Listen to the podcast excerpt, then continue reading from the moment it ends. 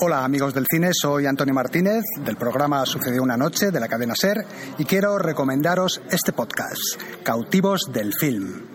¿Se puede esperar algo mejor con un título como ese? No. Estás en Cautivos del Film, un viaje a través del cine en el que charlaremos sobre las emociones humanas, sus problemáticas, contradicciones, logros y superaciones, compartiendo con vosotros las películas que vamos viendo. Nos mueve el cine que habla de las profundidades del alma humana. Hola Flavia. Hola Luis. Estamos ya en febrero. Febrero ya y no hay carnavales este febrero, no empiezan hasta marzo. Me gusta y esa sensación extraña, ¿no? Yo también pensaba que, que siempre febrero es carnavales, pero este año es en marzo y febrero también es, para los que les guste, el día de San Valentín. Sí, para que les guste. ¿A ti te gusta? A nosotros, bueno, mm, no sé qué decirte. ¿Tienes Si gusta no sensaciones eh, contradictorias? Sí, porque no es una celebración que me mole celebrar, pero porque yo a mi pareja le digo que la quiero casi todos los días. ¿Te gusta ver cómo lo celebran otros? Exactamente. Me gusta ver el programa este que vemos en cuatro. First dates. First Days y me gusta ver películas eh, que tratan sobre el tema de San Valentín porque tú sabes que siempre los americanos tratan estas cosas, estas celebraciones muy atraentemente, ¿no? Para ellos todo lo que signifique emoción de la que además se pueda sacar dinero y hacer negocio, Mm. mezcla perfecta, emoción y negocio, ¿no? Son los mejores para hacer películas sobre celebraciones. Y, y para sacar rendimiento económico de las celebraciones también. Por supuesto que sí, porque todo es negocio. Y también es curioso ver cómo lo viven, ¿no? A mí me gusta, me gusta cuando tengo clase el día de San Valentín con mis estudiantes americanos, porque es muy gracioso, ¿no? Algunos vienen de rojo para demostrar que están enamorados. Oh. Muchos reciben cartas y regalos de su pareja que está al otro lado del Atlántico. A mí, yo me lo pasaba muy bien en mi instituto. Porque nos dedicábamos a escribir cartas de amor a cualquier persona que estuviera en el instituto. Y muchas veces nos dedicábamos a escribirle a los profesores. Sí, ¿no? Sí, aunque fue tanto de amor como de cachondeo, como, ¿sabes? De- Ujú. Había algunas que eran serias y otras que eran un poquito más de guasa, ¿no? Y entonces había una persona que cada año se dedicaba a ser Cupido, Sí. ¿sabes? Se disfrazaba de Cupido y iba repartiendo. ¿Y te tocó alguna vez el cupido? A mí no. No. Pero le tocó a una persona que en ese momento era la chica con la que estaba saliendo uno de mi clase, que casualmente es una persona que tú conoces. Ah, sí. sí, eh, eh, chico que fuimos a París. Que... Ah. Y, mm, y, y, vamos, es que recuerdo un San Valentín ahí metiéndonos con él y poniéndole en vergüenza a ella bastante increíble. A mí en clase también me gustaba porque también aquí se hacía bastante lo de lo de vestirte rojo si estabas enamorado. Ah, pero eso es la primera vez que lo escucho. Sí, ¿no? no Yo no pues, sabía esa. pues eso yo lo he visto mucho en los americanos, pero también en mi clase se hacía. Ajá. Y era también a veces una forma de, de decir que estabas enamorado de alguien de clase sin que esa persona lo supiera, ¿no? Dejarlo ahí ambiguo. Pero bueno, eh, el cine ha tratado mucho el tema de San Valentín, del amor. Las películas de amor. Yo eh, de vez en cuando, cada cierto, cada dos o tres años me gusta ver eh, en febrero películas de amor, por ejemplo Love Story. Es una película Todavía que, no la he visto. que a mí me gusta mucho y que mm, yo recomiendo que, que se vea, ¿no? Como curiosidad, como una película que tuvo un grandísimo éxito mm, con un tono totalmente diferente al, al de la época en que se hizo, en el año 70, que el cine estaba en otro rollo y se hizo una película hiperromántica, pero que vista hoy en día también Sí. es muy incorrecta. Ya hay conversaciones sobre... Bueno, es que he visto hoy en día son Ah. casi todas. Si nos ponemos las gafas violetas, Sí, ¿no? como diría nuestra amiga Lidia Sellés, Ujú. eh, no podríamos ver ninguna película. Sí, en estas son gafas violeta, también hay gafas eh, mm, obreras, porque se habla mucho del tema de la importancia del dinero, ¿no? Hmm. Del tema del aborto. Hmm. Es una película que siendo está planteada como un, como un hola, hola. Están haciendo una foto, Flavia. Es que mm, queremos que veáis cómo estamos grabando hoy. Sí, ¿no? Totalmente aquí. ¿Dónde estamos grabando, Luis? En el sofá y en pijama. Ahí calentito. Nos falta ponernos la manta. Sí, la mantita no la vamos a poner está. dentro de poco, pero bueno. Y, y nada, simplemente pues eso que es curioso como una, como una película eh, tan planteada en forma eh, casi de pastel romántico Hmm. trata todos esos temas. Y bueno, es una excusa, ¿no? El mes de San Valentín, el mes de febrero, para hablar de algunas películas de sí, amor. No, no vamos a hablar de Love Story, la vamos No, a dejar para otra ocasión. Tampoco vamos a hablar de Esplendor en la hierba, por ejemplo. Y no vamos a hablar de algo para recordar. Tampoco. Que fue como la primera mm, premisa que te puse, que no quería ver otra vez esa película. No, no, sí. Eh, hemos optado por tratar, eh, o sea, elegir cuatro películas que tratan el amor, pero de una manera un poquito diferente. Unas, mm, incluso algunas de ellas mm, se podrían clasificar perfectamente en otros programas o en otros géneros, Sí, pero sí que hemos querido mm, tratar cuatro películas que se acercan más o menos a, a amores que dejamos un poco a los oyentes que decidan si son tóxicos o no son tóxicos. sí, por eso hemos puesto interrogaciones en el título. Pero, Amores tóxicos. ¿Amores Ah, tóxicos? ¿Amores tóxicos? ¿O no? ¿Ah? ¿Sí o no? Pepis. ¿Son amores tóxicos bueno, estas yo, películas? yo digo que uno mínimo sí. Uno seguro. Uno ¿no? seguro, uno, Uno seguro. seguro. Pero bueno, mm, tú decías que era muy romántico y que era lo que se llamaba en la época. No, no, Y ahora yo lo vi mm, escandalizada. Yo no, no, no decía que de esa película que yo pensara que fuera muy romántico, en- sino que en ese momento se hizo como una película muy romántica, pero no adelantemos acontecimientos. Vale.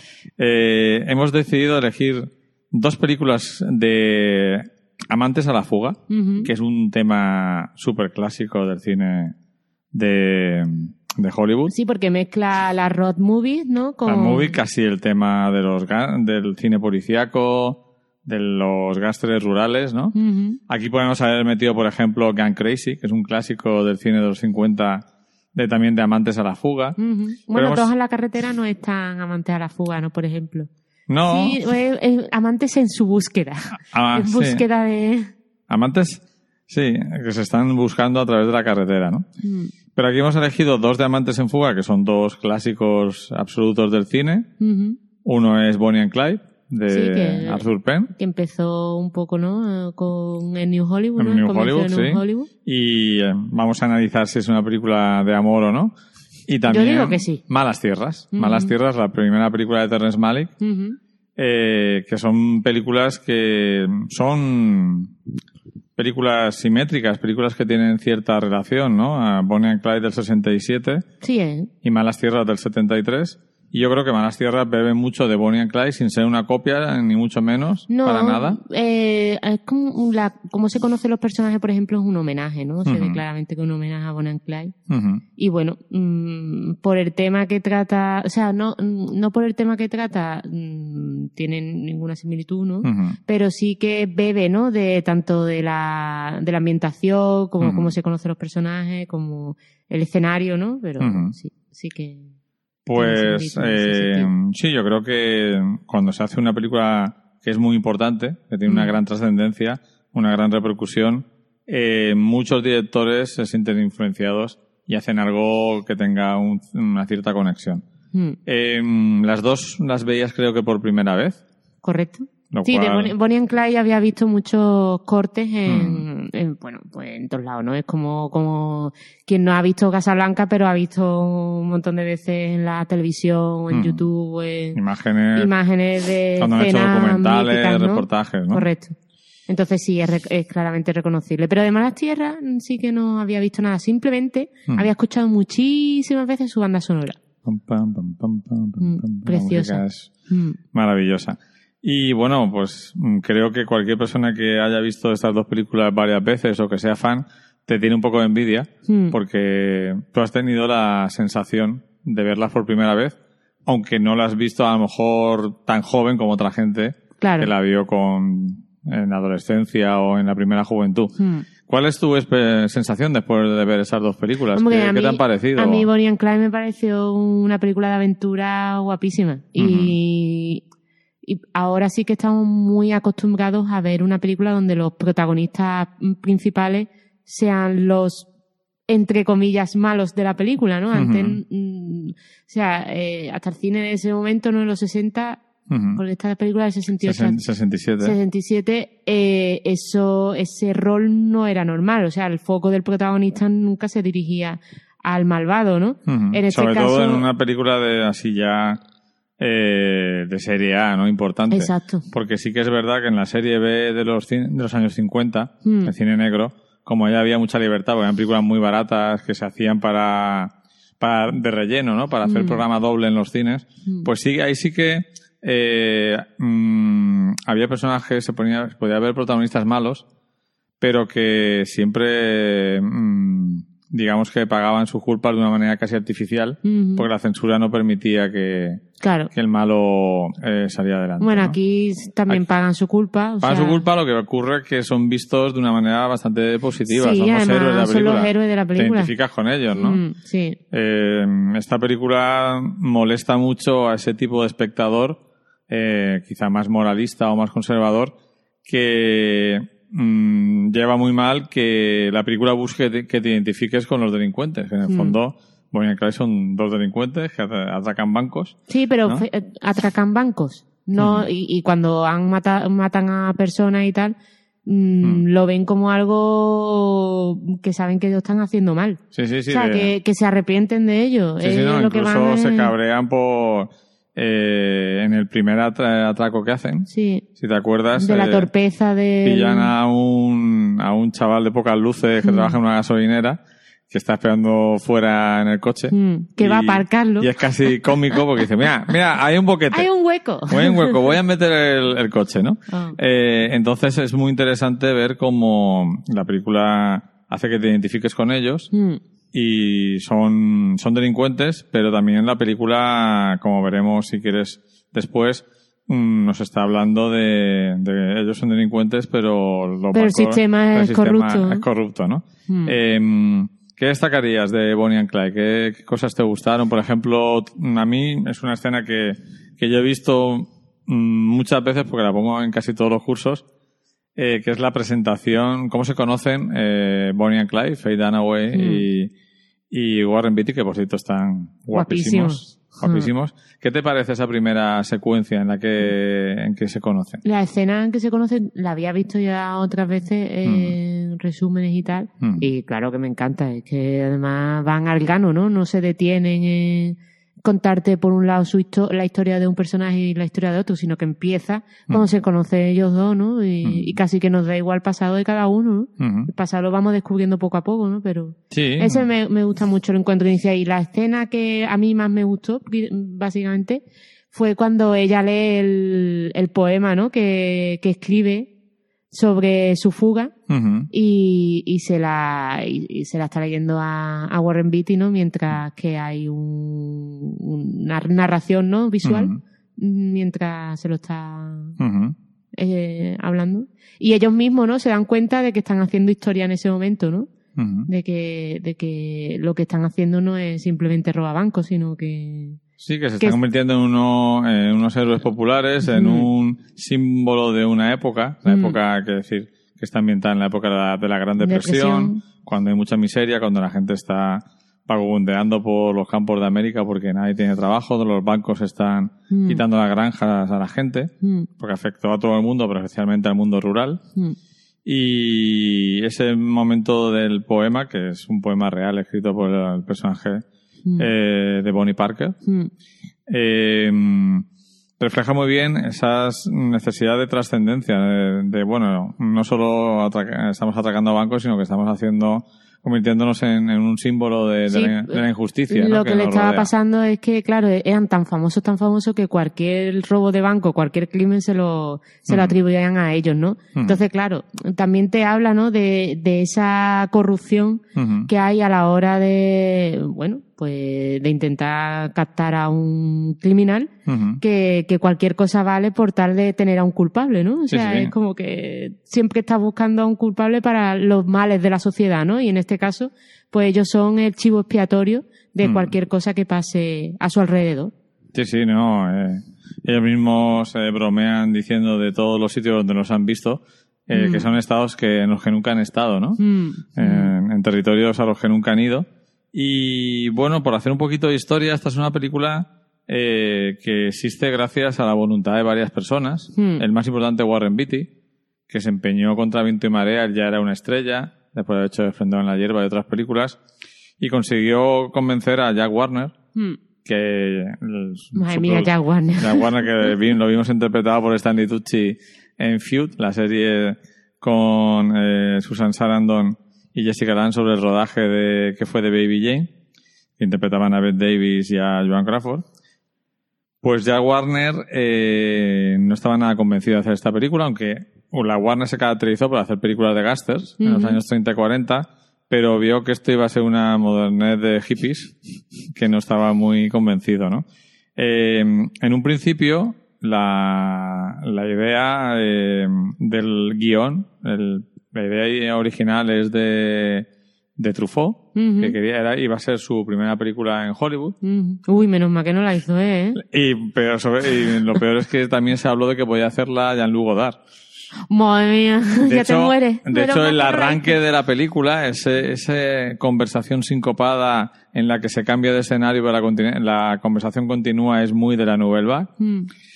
Pero al final se metieron eh, dos guionistas, eh, Robert Benton y Alfred Newman. Robert. Benton luego fue director de películas como Kramer contra Kramer. Eh, al, eh, al final fueron ellos los que hicieron el guion. Warren Beatty lo leyó, le gustó mucho Mm. y convenció a Warner para hacerla. Cuenta la historia esa maravillosa que, es, que al final a veces es más interesante que las propias películas, que es el proceso de creación y todo lo que ocurre alrededor de antes de que la película llegara a las salas, de que la película se la proyectaron a Jack Warner una vez que estaba ya para ¿Y qué, hizo, ¿Y qué hizo? ¿Un Francisco Franco con Viridiana? No, eh, Casi, hizo, ¿no? hizo, eh, algo más curioso todavía porque, según parece, eh, la medida para saber si a Jack Warner le gustaba un preestreno de una película producida por él era las veces que iba a mear. Cuando no le gustaba la película se iba al aseo, a mear o a no sabemos muy 40.000 bien a qué. veces. O a cascársela. A perdón. cascársela, no sabemos. A, o a tener tema con alguna de sus amantes, no lo sabemos. El caso es que eh, Jack Warner se levantó muchísimas veces. Y claro, Warren Beatty estaba mosqueado. Y al final de la película le, le dice, bueno, ¿qué te ha parecido este homenaje que hemos hecho al cine clásico de la Warner? Y el, el Esther Warner dijo, pero ¿qué hostia me estás diciendo de, De cine de- clásico. de un cine clásico homenaje. Esto es una mierda. Y claro, es una película de las que prácticamente hizo caer el, El el código. código. de censura, porque como tú comentabas, hay varias escenas en las que se alguien dispara Hmm. y en el mismo plano se ve como la otra persona recibe la bala y cae al suelo Sí, que ensangrentado. eso es de las primeras veces que que, eso se estaba ve. totalmente prohibido en el Mm. código de censura que se impuso la industria de los años 30 Mm. un código que se impuso para evitar que las ligas de la decencia hicieran códigos más fuertes. Las ligas de la decencia. La liga de la decencia. Atención. Eh, no, vamos camino de eso otra vez. Y entonces, eh, bueno, ya- ya, ahora es más autocensura, más que censura. Y, y el- uno de los elementos era el tema del tratamiento de la violencia, ¿no?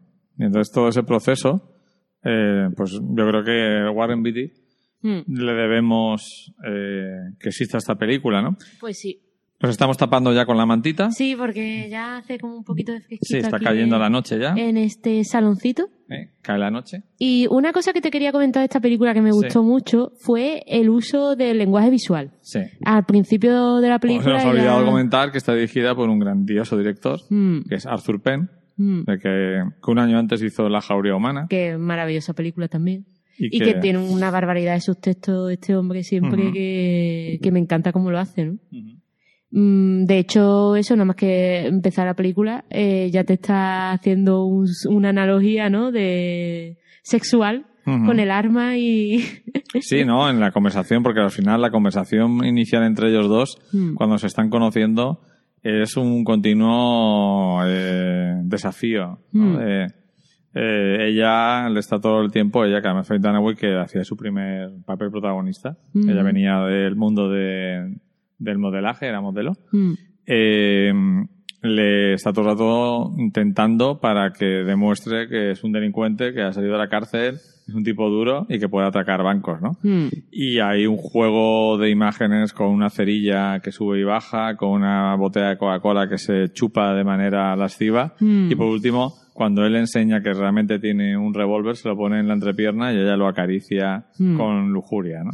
Sí, Y ahí sí, te están diciendo que, por lo menos por parte de ella, ella quiere sexo. ¿Quieres ser? ¿Por qué? ¿Qué le pasa a él, Flavia? Que no demuestra interés por los coitos, en Por los- general. no le interesa mucho. No le interesa. No le interesa Sí. mucho el sexo. No, No. le interesa- dice, no me interesan mucho las mujeres. Dice, "Mm, eso no quiere decir que Que me gusten los hombres. son hombres, pero no, de me- hecho, lo, lo menciona, ¿no? Sí, sí. Dice que, me- que le interesen los hombres, sino simplemente que no le interesa. Sí, hay Mm. especulaciones sobre el verdadero personaje. Algunos dicen que era homosexual, otros dicen que era impotente Mm. y que compensaba esa impotencia con Roba banco. robar bancos y llevar pistolas muy grandes. Mm. Eh, y nada, la película en el fondo, como luego veremos con Malas Tierras, es también una road movie Sí. en la que te van planteando un poco sus primeros golpes. Mm. Como tú decías, rápidamente se vuelven muy famosos y les eh, achacan un montón de crímenes que no han realizado. Mm. Se van encontrando con gente. Que van o reclutando o, o Re- matando. reclutan a, A su hermano. Al, sí, al, al, chaval este medio tonto de la Ah, gasolinera. sí, sí. Y luego a su hermano, A que su es Jim Hammond. Jim Hammond, muy, jo- muy joven, aunque... Mm, aunque con cara de mayor. Aunque viejo, pero muy joven. Eh, esa mujer que últimamente es- la encontramos en todas las películas. Sí, la verdad eh, que, Estelle Parsons, que, que también salía en Raquel Raquel. Raquel Raquel y en la- una que tenemos por ver con Barbara Streisand, Mm, la de ¿Qué demonios pasa aquí? o Sí. For Peter's Sake. Eh, Estelle Parsons que ganó el Oscar por esta película. La Sí, que hace un personaje bastante desagradable Sí. y tonto y que tienes ganas de matar continuamente. Es un personaje muy hipócrita, yo creo que Mm. representa a la América más conservadora, Mm. porque no quiere pertenecer a la banda, Pero sin embargo, si quiere aprovecharse de ella. Claro, critica mucho a, a Bonnie and Clyde, dice que se están poniendo en peligro, pero cuando hay beneficios económicos quiere su parte. Hombre, por supuesto. y la feita no dice, pero esta que... Pero qué esta va?". que busca, la buscona esta que. que Y luego hay un encuentro estupendo con una pareja de enamorados Ay, que ¿sé cuál es? flipaste cuando descubriste que era Jim Wilder. ¿Cuándo, cuándo? Ah, sí, sí, sí, no me acordaba de eso, es verdad, no me acordaba de esa Se parte. encuentran con una pareja que están ahí Mm, retozando en retozando una especie de... Sí, de, de templete. Mm, y se les roban el coche, se los llevan y mm, eh, hacen muy buenas migas, sí, se ríen, se parten el culo entre ellos, sí, sí. sí. hasta que eh, Jim Wilder dice en qué trabaja. Tiene un, de- un negocio de funeraria. Sí, Y eso a ellos les recuerda su destino Sí, y lo tiran del coche. los tiran a los dos del coche. Que es una parte muy divertida. La película tiene so- mucho alivio cómico. Sobre todo porque eso, que mm, la persona que está interpretando de Jim, Wil- de Jim Wilder y dice tú, ¿esto qué? O sea, ¿y ya Jim Wilder se dedicaba a la comedia o no? No, bueno, igual un poco, pero todavía no había hecho, bueno, tenía que hacer los productores en breve y luego iba a hacer el jovencito Frankenstein, Mm, vale, pero vale. todavía no, mm, no tanto, por lo menos Sí. en cine. Yo me la esperaba, la verdad, una película muchísimo más seria. Sí, Y vi que no, que era una película pues para los jóvenes de la época. sí, sí. Mm, Hay que decir que los jóvenes de la época, se, aunque la película, eso es muy típico de aquella época, como no se podía, por la censura, no se podía hablar directamente de lo que estaba ocurriendo en ese momento. Eh, por ejemplo, la película MASH de Robert Altman es una película ambientada en un hospital de campaña de la guerra de Corea, pero todo el mundo sabe que era Vietnam. ajá. Pero no se puede decir que era Vietnam.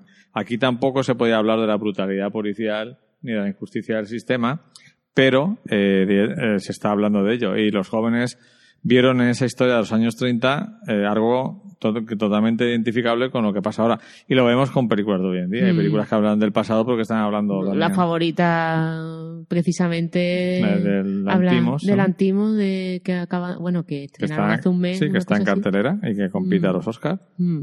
Eh, Habla de eso. dan- sí. habla de algo presente, ¿no? Mm. Eh, ¿Qué te ha parecido la estética, la planificación, la fotografía? Porque hay una secuencia casi onírica que es cuando van a ver a los padres de, sobre todo a la madre de, De Bonnie. de Bonnie, Mm. eh, que es mm, que prácticamente parecen cuadros pictóricos, ¿no? Sí, de hecho fue la escena donde creo que dormimos un poquito. Ujú. Ya es tan relajante. Tan relajante que, que, la, que dormimos un poquito. Ujú. Pero bueno, después le dimos para atrás. Eh, sí, esa, esa parte... Nosotros reconocemos que nos dormimos en las hombre, películas, aunque nos claro. estén gustando, puede estar cansado. Hombre, claro que Y sí. lo bueno de verlas en casa es que puedes rebobinar, tirar para atrás y volver al punto de antes de entrar en, en los brazos de Morfeo. Como ahora Flavia, que ya está bostezando. Pues sí, la planificación de la peli, pues me- a mí me encantó. Tiene uno- unos eh, planos súper cuidados, súper planificados, eh, que es una pasada verla. Además, la ambientación de- en los años 30, pues, hombre, considero que seguramente en los años 60 era mucho más fácil hacer una ambientación de los años 30 que ahora hacer la de los 30. Claro, si te acuerdas, comentamos una cosa que a veces no, no, Exacto, no, sí. no somos conscientes. Mm, Claro, eh, yo cuando vivo en Clyde, mm, por primera vez, ¿por qué podía tener la película? 15 años. mm. Eh, Claro, tú la verías en los 80, ¿no? 80, 20 años, a poner 20 que años, tenía, sí. ¿no? Pero es que ahora ha pasado más tiempo desde que se hizo Bonnie and Clyde Mm. a hoy en día, que son 50 años, Uf, qué barbaridad. que de la peli a la época en que está ambientada. Está relativamente cerca de lo que está contando. Correcto. Ahora hacer una película sobre los años 30 es mucho más complicado porque mucho de los años 30 ha desaparecido. Mm, En los años 60 pues aún se mantenía, ¿no? mm. Entonces, eso fue una reflexión que muchas veces no, No te, no te planteas. no te hacer. planteas, pero dices, Mm. joder, es que ha pasado mucho más tiempo desde que se hizo hoy en día a desde que se hizo a la época en que está ambientada. Claro, es que está ambientada hace 90 años. Sí. Y sin embargo está hecha Ambientada hace hace 80 años. 80. Sí. Estamos casi en el 20, ¿eh? Sí, bueno, 90, sí, Sí. 90. Y, y claro, y se hizo casi en los 70. Ujú. Es que es muy fuerte, ¿eh?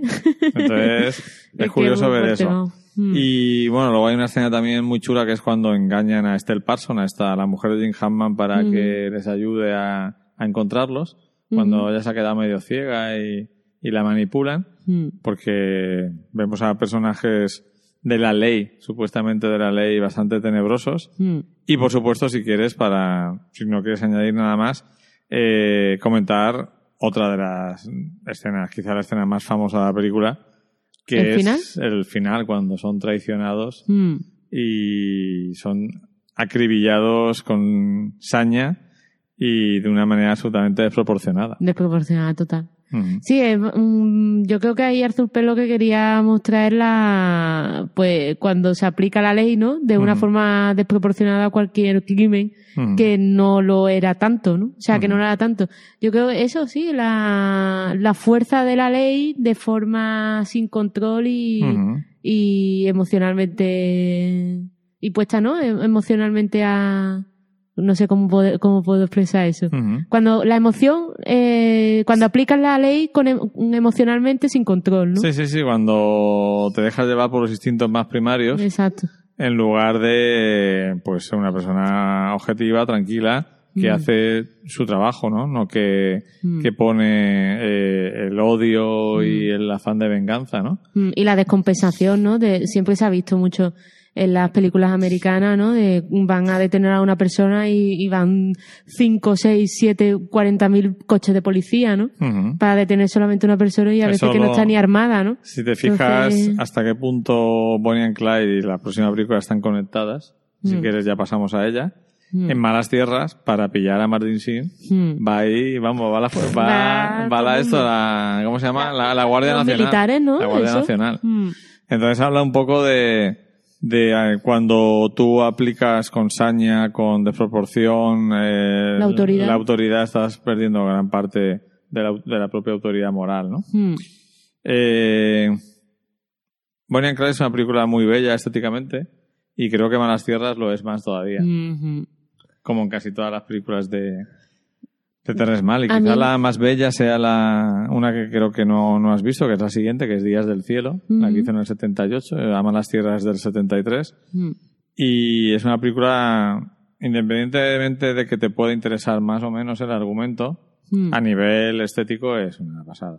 Sí, mm, lo que me queda, mm, me quedo bastante eh, emocionada y flipada es que eh, esa sea la primera película del director. O sea, mm, me parece de una, no de una lucidez, sino de, de tener, de una planificación increíble. Creo o sea, que, que si tú, no estoy lucidez- memoria, eh, pero creo que Sí. tenía 30 años. 30 años. Hizo esa película con 30 años, seguramente habría visto y leído 40.000 cosas porque es que mm, hace referencias pictóricas, referencias, yo qué sé, a otras películas como Bonnie and Clyde, vamos, que con 30 años tenga esa lucidez a la hora de hacer una película, me parece muy fuerte, vamos. Bueno, también O me ha sea- visto un personaje. Mm. A él lo que más le gusta es el, el cine. Mm. Da, o sea, el- hacer películas, dar clase de cine. Ha Mm. sido muchos años profesor de cine. Y mirar pájaros. Mirar pájaros. La naturaleza, Claro, porque es muy eso. importante en su película en la naturaleza. Mm. Tanto en la delegada línea roja como en, en la que hizo El árbol de la vida. El árbol de la vida. Eh, todas son películas donde la naturaleza es muy importante y Malas Tierras también. Mm. Porque es una película que empieza en un pueblo y es lo más urbano que se ve en toda la película, porque Mm. luego ya se van totalmente Sí, a las malas tierras, ¿no? Mm. De, de a, a pleno a pleno corazón. ¿Eso de qué estado es? Eh, uf, ahora mismo- ¿Ohio o no? Iowa, Dakota. Dakota, puede ser. Mm. Eh, Del sur o del norte, no sé. Pero bueno. La primera, igual que era en Bonnie and Clyde, era la peli- primera película importante de de Faye Dunaway. Esta es la primera película importante de, De Martin Sheen. de bueno Martin Sheen había hecho cositas pero la primera importante de Sissy Spacek Ah, que luego fue. Carrie que ya Mm. la con- ya la consagró Y que sale en The Old Man with the Can. sí ¿eh? la, La vimos el día anterior, de la hecho. novieta que se hace Robert Redford en The Old Man and the Can Mm. Eh, ¿en qué película de las dos te parece que es más una historia de amor? ¿Bonnie and Clyde o Malas Tierras? Hombre, Malas Tierras mm, es más una, Mm. se supone que una historia de amor, aunque después una historia se convierte en una historia de terror, ¿no? Sí, sí. Que, que ya como que Carrie Porque en Bonnie and Clyde al final eh, hay, hay cópula en Bonnie and Clyde sí, ¿no? sí ¿no? Sí, hay en alguna escena que Hay al final escena que, en- en que la- hace, dame un beso, que, joder, si te quiero, no sé qué. Hay un Y momento hay así de excitación, así, eh, en donde se mezcla la excitación de la violencia, del peligro, del miedo con el sexo. Mm, Eh, Y en el fondo, aunque no sea un amor tan sexual, mm. yo creo, ¿tú, tú consideras que, que se quieren? Bonnie eh, Claro que se Bonnie a- quieren, aunque no sea un amor muy, muy romántico, pero sí que se quieren, son compañeros. Yo creo que los compañeros también de alguna forma se quieren. ¿no? Sí, sí, sí, no, pero era un Mm. poco porque me, me he dado cuenta de que hemos hablado mucho de Bonnie and Clyde, pero no hemos hablado De su historia de amor, su ¿no? historia de amor, ¿no? Es que, claro, la película, a ver, yo creo que, que, que a veces, ¿no? La- las parejas buscan cosas distintas, ¿no? Sí. Entonces, a lo mejor Bonnie buscaba, sí que buscaba una aventura romántica, Mm. pero Clyde lo que buscaba era una aventura de otra, de otro tipo, ¿no? Sí, y tenerla como acompañante, ¿no? Mm, Hombre, es que si tú, es que las aventuras en solitario son mucho más aburridas, ¿no? Ya. Si no tienes alguien con quien Sí, compartirlo. de hecho yo, cualquiera que pasa por ahí más o menos interesante lo quieren sumar a, Sí, a la banda. correcto. Mientras que, sin embargo, eh, Malas Tierras es una película más solitaria. Sí, mucho más solitaria. Además, te vas dando cuenta como cada vez se va quedando más alienado el, Mm. el protagonista. ¿no? ¿Qué te parece, así yendo en orden cronológico de la película? A mí eh, la película me gusta mucho, pero los primeros 20-25 minutos me parecen alucinantes. Mm. Que es cuando se conocen, cuando empiezan la relación, se empiezan a describir los personajes. Mm. Vemos también, el, nos presentan al padre de, de Sissy Sissy Spacek, Spacek. Que es eh, muralista, hace murales Es, y es carteles. mural, sí, es como diseñador gráfico Sí. que pinta los murales publicitarios, ¿no? De, y, los, y los restaura. y los ¿no? restaura, Los repinta. sí, ¿no? y los repinta. Eh, y los carteles de, de las tiendas o de los bares, sí. Sí, que en ese momento estaban en auge, ¿no? Estaban empezando la publicidad esa tan chula de los años. Esta está ambientada en los años 50. Ujú. De hecho, muchas veces eh, la gente, los personajes dicen que, que Martin Sin se parece a James Dean. Ah, James Dean, Dicen, exacto. "Ah, ¿te pareces a James Y Dean? además es que se viste como James Dean, ¿no? Sí, es un, un rebelde en Mm. toda regla. Con, con- sin causa ninguna, vamos. Él, él es, trabaja de basurero. Pero lo tiran. Ujú. Que, que De- te, que te tiren de basurero ya como... muy fuerte, sí, sí. Y, y nada, conoce a esta chica que está jugando, ¿no? En el, en la- el patio de su casa. Que es- tiene supuestamente 15 años. Y él tiene casi 30, ¿no? Sí, Sí, es como que casi de dobla la edad. es la edad y no, no, no cumple la, la norma esa que nos explicaron, ¿no? De las parejas, para que puedan funcionar, tienen que, Mínimo. Mínimo eh, el hombre, ¿no? No, el hombre da la mujer da igual. Da igual, ¿no? Pero que La el diferencia de mayor, edad. El, el, el que tiene mayor edad, eh, mm, divide su edad por, ¿Entre por la mitad y le suma siete. Mm. Y si... Lo cumplía Annette Bening con Es que no sé qué edad tenía. en la- las estrellas de cine no mueren en Hollywood. Creo que no. No, no. Creo que no. Así fue. En mal. esta tampoco, porque si tiene 30, la mitad es 15. 15, no. más 7, es- 22. Mm. No, Eh, incluso si tuviera 25 tampoco la cumple. tampoco. Eh, la, toda la parte en que se conoce es, en- es muy bonita y yo creo que de hecho lo que hace Terrence Malick es jugar con los propios códigos Mm, del amor romántico. mm, Te lo plantea como si fuera una historia muy romántica en la que eh, pues dos personas se conocen y se quieren y se desean. mm. También es cierto que eh, la escena de sexo mm, no le satisface a ninguno de los dos, ¿no? Si te acuerdas, tienen ahí un polvo detrás de un pino y ella le dice, ah, esto, Ah, es, pues to- ya está, esto esto es todo, todo. ¿por qué hablan tanto de ello? Y lo dice, pues no, no sé por qué hablan tanto. O sea que tampoco para ellos importante es el sexo, ¿no? No. Es más el estar juntos. Y la película plantea, se plantea los códigos del amor romántico, un padre que supuestamente sobre- aparece como alguien que Sobreprotector, ¿no? pero que no quiere que su hija se vaya con un tío tan mayor y Mm. tan colgado. También es normal. Sí, sí. Al final es el personaje más normal de la película. Mm. Ella es una niña Mm. que no ha conocido nada, es huérfana de madre, Sí, inocente. vive con su perrito. Y su perrito, Sí. todo gracioso. Que el padre hace una cosa muy, Muy horrible, horrible. que Mm. tam- no podría aparecer No. en ninguna película, No, eh, que no vamos a desvelar. no. Mm. Y realmente, ¿tú qué crees que nos está contando Malas Tierras? ¿Qué está contando? Yo creo que lo que puede ser que no esté contando es que el- joder, que el- que no todo lo que parece ¿no? al principio, ¿no? Que tenemos que conocer a las personas, ¿no? Sí, sí. Que no nos podemos embarcar en una aventura así, bueno, que no que no, no nos podamos embarcar, podemos embarcar en toda la aventura que queramos, ¿no? Pero que a veces lo- mm, tu entorno y lo que conoces mm, no le hacemos tanto caso cuando, cuando estamos tan fascinados por otra persona. Sí, ¿no? sí. Y y yo creo que ella lo que le pasa es que al principio está súper fascinada por él, ¿no? Por X razones, porque le cambia la vida. O Y cambia- también porque ella tiene una vida Monótona. monótona y Mm. de ir al colegio y tal, y aparece este tipo. Mm, Pero ya te- yo creo que mm, Terrence Malick no está criticando el amor romántico, sino No. que está diciendo que no siempre eh, el amor romántico es bueno ni positivo, ¿no? Y, y no solamente el amor romántico, yo creo que cualquier cosa. Se refiere que no todo lo que, con lo que nos ilusionamos al principio tanto Mm. merece tanto la pena, ¿no? Exacto. Mm, Y sobre todo por eso, porque es la película poco a poco, porque es una película también road movie muy episódica, mm. Porque está la primera media hora en que se conocen, tiene momentos preciosos. Sí, en la parte de la- del pueblo y tal, Y luego cuando el conflicto lanzan, con el cuando padre. lanzan el globo con los Mm. recuerdos, ¿no? Sí, eso está muy bonito, además es una parte Y de hecho yo creo que la peli está filmada ahí bajo el punto de vista de dos personas enamoradas. Claro.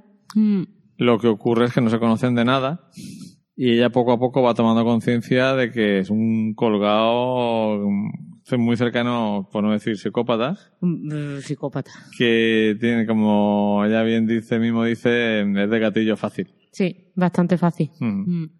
Y, Y- nada, se van ahí encontrando con personajes que van apareciendo, desapareciendo, etcétera. Sí, sobre todo hay cazarrecompensas que van a por ellos, Mm, eh, gente que los quiere delatar como un amigo al que van a visitar. mm, Y poco a poco van teniendo mm, menos espacio, se sienten acorralados. mm.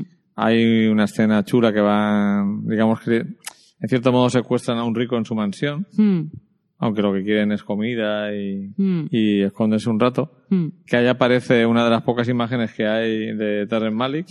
Que es muy fuerte, que Terence Malick no, no ceda su, su, su imagen, ¿no? Así como así. No, hay pocas fotos, no concede entrevistas. Un Y- tío raro. No, sí, hay una foto de él con sombrero y un sombrero así y barba. Y luego la de esta peli que sale porque el actor que iba a hacer un pequeño papel no pudo ir. que Es un tipo que toca la puerta. Y una cosa, entonces los actores cuando van a conocerlo no se hacen fotos con él ni nada. Si no les Por, deja. por contrato les dice que no lo, que no los comparta y todas esas cosas o qué? Me imagino, sí, que. Qué cosa. No, pero luego aparte otra cosa que les dice siempre, Eh, y los actores lo asumen porque quieren trabajar con él, mm. es que eh, no te asegura que salgas en el montaje. En el final. montaje final, ¿no? Claro, eso le pasó a Sean Penn, ¿no? Sí, de ¿Fue a. Sean. Penn al que le pasó en Árbol de la Vida o...? Y bueno, Sean Penn sale, sale, pero por ejemplo en la de la delgada línea roja hay actores que son actores famosos que tienen un papel que parece de figurante. Porque él rueda y rueda, rueda y luego Y luego corta, Quita, corta ¿no? y corta. a lo mejor rueda 10 horas, una película de 10 horas y luego la deja en 3. Entonces, Puede hacer tres películas. Claro. Eh, y entonces pues... Eso estaría guay, eso, ¿eh? sí, Ruedas 10 horas de película y luego haces tres películas. ya, sí, ya- distintas, sí. distintas. Que Sí, no sí. tengan a lo mejor nada que ver una con No, otra. puedes hacer incluso eh, tres versiones de la misma historia, a ver cuál le gusta más a la gente, ¿no? Hostia, tío. Pues eso estaría guay. Eso no lo han hecho nunca. Sí. Seguro que sí. Han hecho Claro. películas con varias, con varias versiones, sí. Mm. Y bueno, el, para mí la película me fascina por esa estética, por esa atmósfera. Sí, De- además aquí sí que también están los planos súper bien. O sea, son todos cuadritos, tío. Mm. ¿Te acuerdas cada vez que hacíamos una foto para el grupo este que tenemos de, de, de WhatsApp? Sí. Y mandamos, adivina qué película estoy viendo. Estuvimos ahí, por ejemplo, la, hay un, un Eh. plano maravilloso de un, de un cartel. Con una furgoneta, Mm. una pick-up. Sí, y sí. con, eso, un cartel, sí, un cartel en mitad del campo. De eso de publicidad. Y la, la verdad, la verdad es Parecía que... un cuadro de Dennis Hopper, vamos. Sí. ¿Dennis Hopper es? No. No, de... Sí, es Hopper, pero no sé. Edward Hooper. Edward Hopper, sí. Mm. Dennis sí. Hopper es el actor. Eso. Pero esas son las cosas que hacen que todo el mundo te, quiera- te queramos. Esas Sí. equivocaciones. vale. Y bueno, pues la película bien no acaba. Pero bueno, tampoco tan mal como Bonnie and Clyde. Bueno, sí.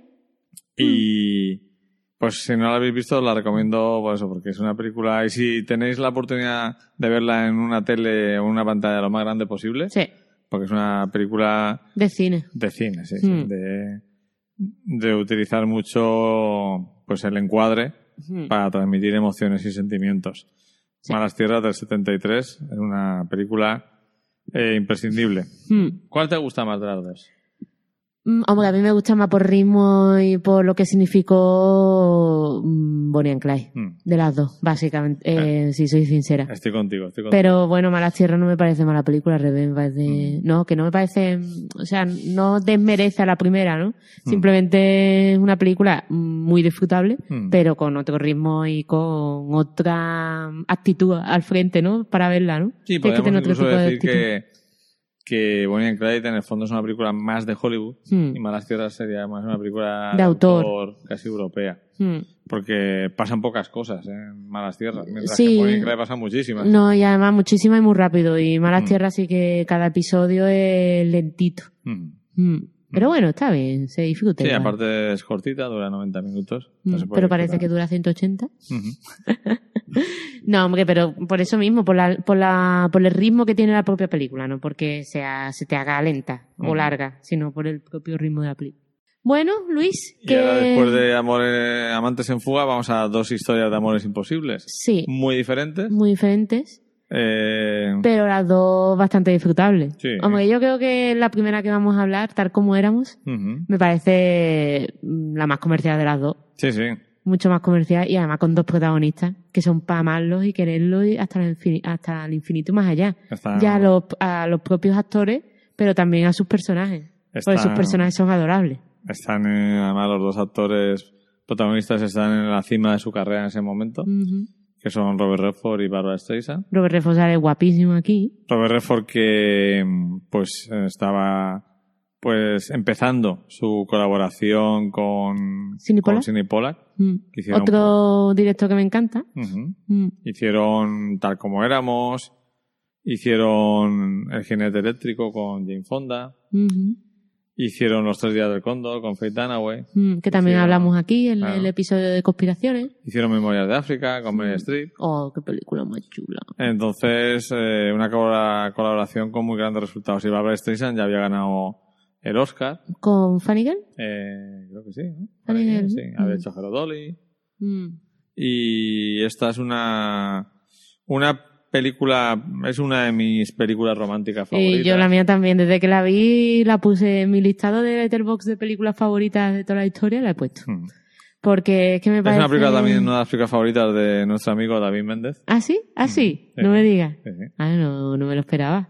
Eh, y, Un día está- te vamos a tener que traer a David, ¿eh? Es que mm, trata un tema que siempre, sí, claro. Mm. David tiene que venir a algún programa así que de- realmente de películas de las que a él le gusten El, bastante. el hombre de los 10 minutos. en El hombre de los 10 minutos porque eh, sabe tanto de cine que en 10 minutos puede decir esta Sí película no seguir- la sigo viendo. Sí que seguir viéndola. ¿no? Ay, madre Eh, trata un tema que yo que conozco a David y, y- y también me conozco a mí, trata un tema que es muy interesante para mí. Eh, Mm. Estamos hablando ahora con estas do- dos películas de amores imposibles. Hmm, Como dos personas eh, se aman profundamente, hmm. pero no pueden estar juntos porque tienen dos visiones del mundo muy diferentes. Muy distinta. Hmm. muy distintas. Eh, ella es Katie, eh, una chica Activista judía, judía, roja, súper roja. que de hecho en la película eh, hay una parte que se cambió totalmente el diálogo, Hmm. porque ellos están en la universidad y ella hace un meeting defe- defendiendo a la República Española Hmm. y en la película no sé si lo cambian por Hitler o algo así. Sí, ¿no? Es que nosotros lo vimos en inglés. Hmm. La vimos en inglés, ¿no? Sí, Subtitulada sabemos porque me acuerdo que estaban hablando de la República de España. Y como en ese mismo año, Robert Redford, que creo que es el actor perfecto para la película que voy a comentar y que para mí tiene un cierto vínculo, que es El. Gran Gatsby. Es un tema muy americano también. De hecho, ahora estoy leyendo un libro, el libro de Baltimore, Mm. que también habla de eso. Es un tema muy americano, que es el tipo de clase media o de clase media baja que está fascinado por el rico, por el All American, por el Mm. americano de pura cepa de una clase social más alta. Mm. Y aquí, en cierto modo, ella se fascina por el chico guapo, rubio, americano, perfecto. Sí, además es un jugador de, fútbol americano. Hmm. O sea, que es el popular de, de la universidad.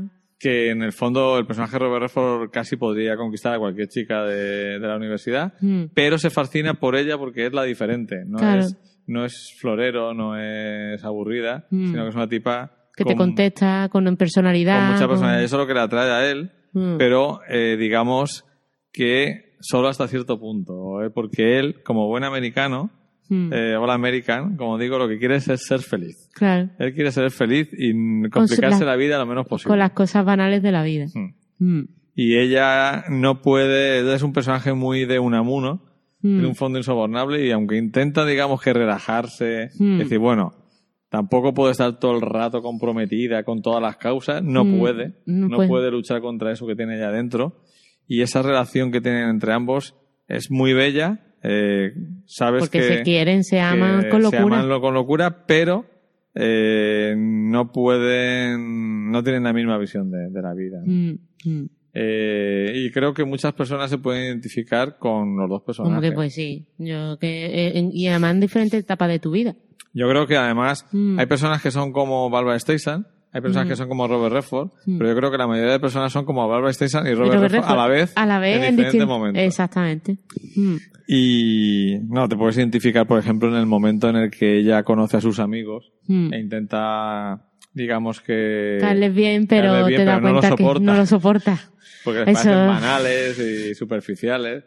¿no? Y eso es una... Aparte la película es un recorrido por la historia americana desde antes de la guerra de la guerra mundial, la segunda guerra mundial, eh, Hasta la los guerra, 60, la posguerra, 70. eh, la Mm. caza de brujas, que están porque Mm. él es guioni- acaba siendo guionista, el escritor, ella, ella quiere que él sea escritor y acaba siendo guionista de Hollywood, Mm. como que para ella es como una derrota. Mm. Eh, él ya cree ciegamente en él y en la importancia de lo que hace y él es que no se da ni mucho menos tanta importancia a sí mismo, ¿no? Mm. Y eso hace que, que la película sea muy bella, aparte de que luego a nivel cinematográfico fluye de una manera. Sí, no, porque hace muy bien el uso, vamos, emplea muy bien la elipsis y te va contando las diferentes etapas importantes de la historia de los dos, ¿no? A mí me encantó esta película, tío. Además, ¿cuánto dura? ¿Dura tres horas? No. No, dura dos horas. Dos horitas, horas. Sí, sí, una sí. duración más o menos convencional. Y para Mm. mí es el ejemplo, es mm, casi del mismo año que El Padrino. Y es Mm. un ejemplo maravilloso de lo que pasaba en aquella época, Mm. que eh, la pasta estaba en historias así. Porque esta historia para que... Yo creo que a lo mejor lo que voy a decir es un poco superficial, pero Sí. yo lo pienso. Para que una película te mole de verdad, Mm. eh, de este tipo, aparte de una buena historia, una buena dirección, unos buenos actores, hace falta pasta. Mm. Porque la ambientación te mete mucho. Claro. Es una película donde se ve que han cuidado mucho eso. Sí, además desde el primer momento con el meeting que está dando ella en la universidad, vamos, que Ujú. ahí hay un montón de personas, muchos extras, vamos. Pues sí. Está, además, eh, la, la película está punteada por la maravillosa canción de Way We Were, Mm. de, de Barbara Streisand. Mm. Hay un gesto que a mí me gusta mucho de ella, que, que posiblemente con la gafa violeta tampoco se vea muy bien, que es, se ve la adoración de ella hacia él cuando le toca el pelo varias veces en la película. Mm. momento, cuando ella, no sé si, si él vuelve de la guerra o vuelve de permiso, que está Mm. medio borracho y le toca el pelito.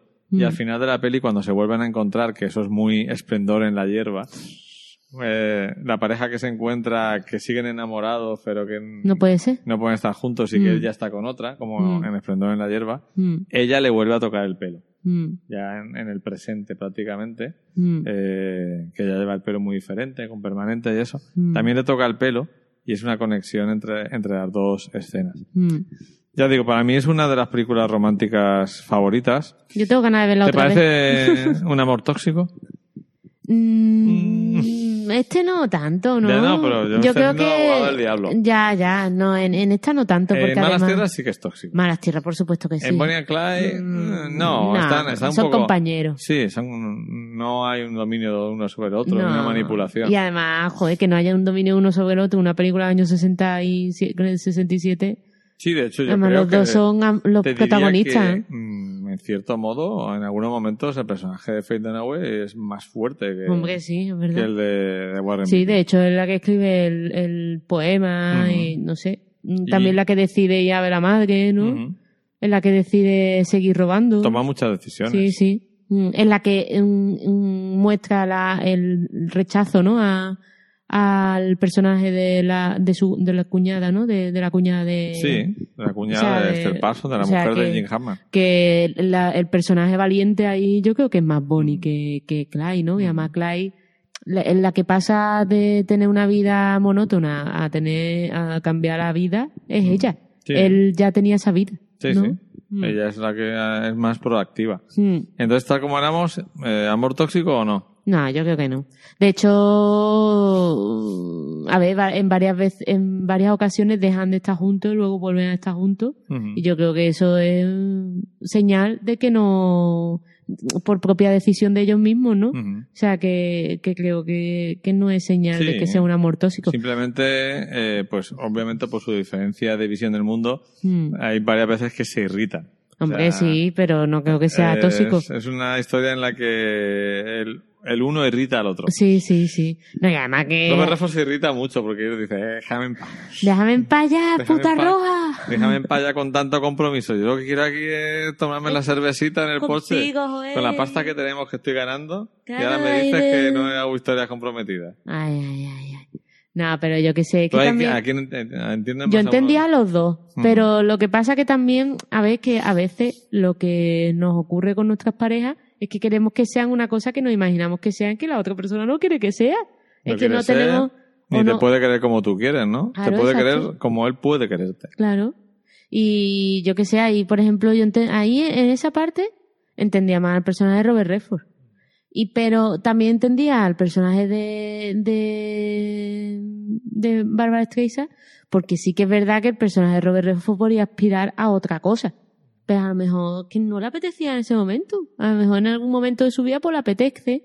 Pero no sé, tendremos que querer a las personas tal como son, no como queremos que sean, ¿no? Y lo que y quererlos como son en, en cada momento. Pero bueno, la relación realmente tóxica es la de la última película que la hemos dejado como la guinda del pastel. Sí, la de guinda de amores pastel. tóxicos en interrogante. De pero- hombres tóxicos y mujeres también fascinadas por el amor romántico, ¿no? Amor romántico tóxico. A mí me encantó ver esta película contigo. Sí, ¿no? Me encantó volver a verla porque es muy interesante cómo las películas, las obras artísticas o los productos de entretenimiento son los mismos, Sí. pero cómo son totalmente diferentes con el paso del tiempo. Correcto. Esta película la vi por primera vez, pues sería esta película del 81, se llama Amor sin fin, Ujú.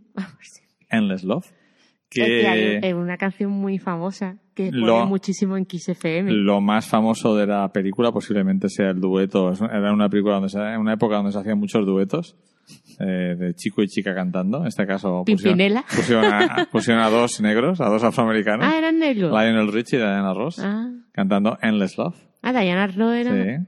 My first love, you everything in my life.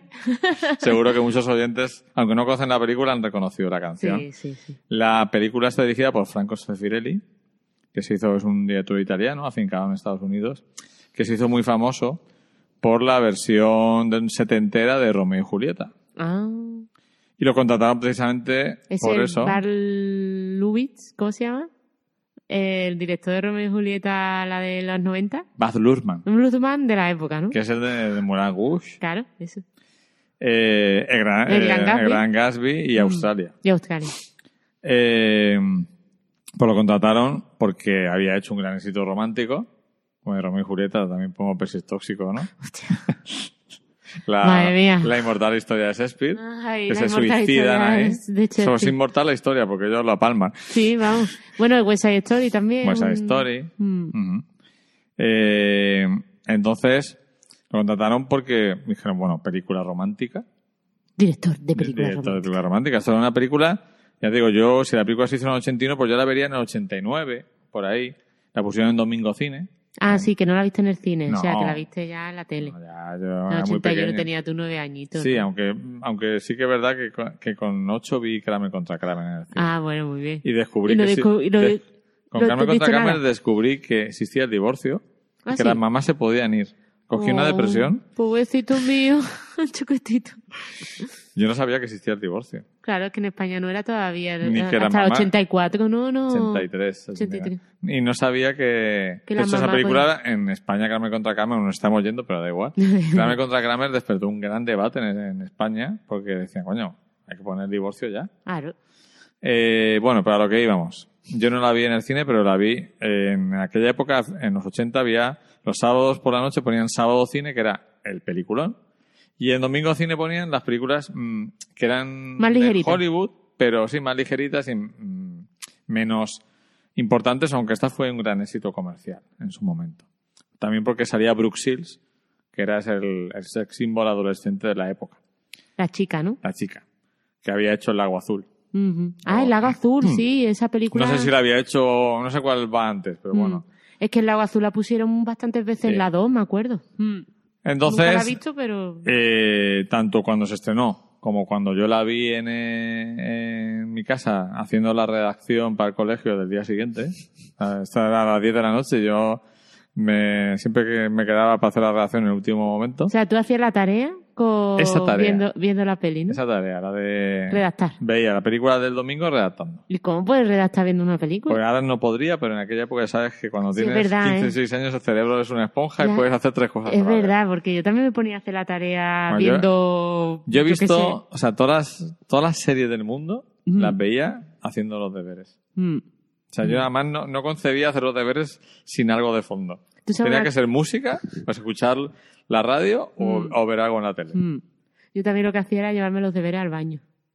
Sí, pero porque tú eres como las gallinas estas que se pasan ahí toda la vida Incubando. incubando. porque Flavia se sabe cuando entra al baño, pero no se sabe cuando sale. Menos mal que tenemos dos, porque si no, sería problemático. Mm. Y claro, eh, yo, Yo, que, perdona, siempre Sí. soñaba con un baño con librería. Sí, ¿no? Yo antes me llevaba, yo tenía ahí siempre mis revistas. El revistero me da un poquito más asco. Sí, ¿no? Mm. Pues tenía, no, yo no tenía revistero, tenía una revista. Ah, vale. Una revista, Mm. normalmente de cine. Sí. Y ahora me suelo llevar el móvil. Yo en los, en los baños franceses, Mm. que tú sabes que los franceses tienen el toilet Mm. y sin lavadero ni nada. No, no. O sea, o sea, ellos no se lavan las manos entonces después de limpiarse el culete. Es que no lo entiendo. ¿Para qué? ¿Para qué? No lo entiendo. Pero bueno, sí tienen un- normalmente una estantería con libros. Ujú. Hombre, Que, atención, o sea, tú coges el libro lo vuelves a poner en la estantería y no te has lavado las manos en ese proceso. Es que es asqueroso. Ya, pero los franceses tienen un puntito así. Pero Vamos a tener que hablar con Ludi. ahora con Lude que nos explique por qué los baños franceses tienen libros pero no lavabo. Es que mi hermana Begoña tuvo que poner un lavabo, un lavabo pequeñito en el Mm. toilet de su casa. Ya lo verás cuando vayas por allí. O sea que tienen el váter y ya está. El váter. Y el bidet. No, no. El bate y ya está. Ah, porque el bidet sí que... El bidet está en la sal de van que, que, que no hay váter. Hay ducha, bidet, si acaso, Ajá. y, y lavabo. Yo veo, o sea, si de- quizá para ellos debe ser asqueroso que te, Ducharte que te duches en el mismo sitio donde cagas, por ejemplo. Pero si yo no, eso no lo critico. Nos estamos yendo bastante, pero, pero está bien, está bien. Yo eso no, yo no critico que no haya un toilet, o sea, un, un VC en la sala de baño, o sea, Mm. en, eh, en la ducha, ¿vale? Lo que yo critico es que no haya un sitio para lavarte las manitas Ujú. en el, el váter, Sí. como tienen lo- los sitios de, de los bares, vamos, Sí. como tienen los bares. Yo un, un lavadero como en los bares. Pero eso es en general, ¿no? en general, en general, todas las casas de Francia son así. Y cuando se limpian el culete, ¿dónde se lavan las manos? No se las lavan. No se has lavado. O sea, ellos vuelven a salir. Habrá Es que habrá yo que preguntarle. Flipo. Le has preguntado. fue- Mi hermana Begoña, ya te digo, puso un... Pero tu hermana Begoña le preguntó a, a su marido por qué pasa eso. No sé, se lo podemos preguntar cuando veamos en Semana Santa. Vale, le preguntaba. Y a Mari también se lo vamos a preguntar. Sí. Y a Ludi. Y a Ludi. A Ludi si en su casa, en casa de sus padres, Este cuando, era, mañana se lo preguntamos. cuando era niña. sí. Mm. ¿Y por qué? ¿Y por qué? ¿Y por Exacto, ¿y por qué? ¿Por qué hemos llegado a esto? ¿Por qué hemos llegado a esto? hemos ido de, Ah, la de hacer los deberes, de dónde hacemos los deberes. y tal.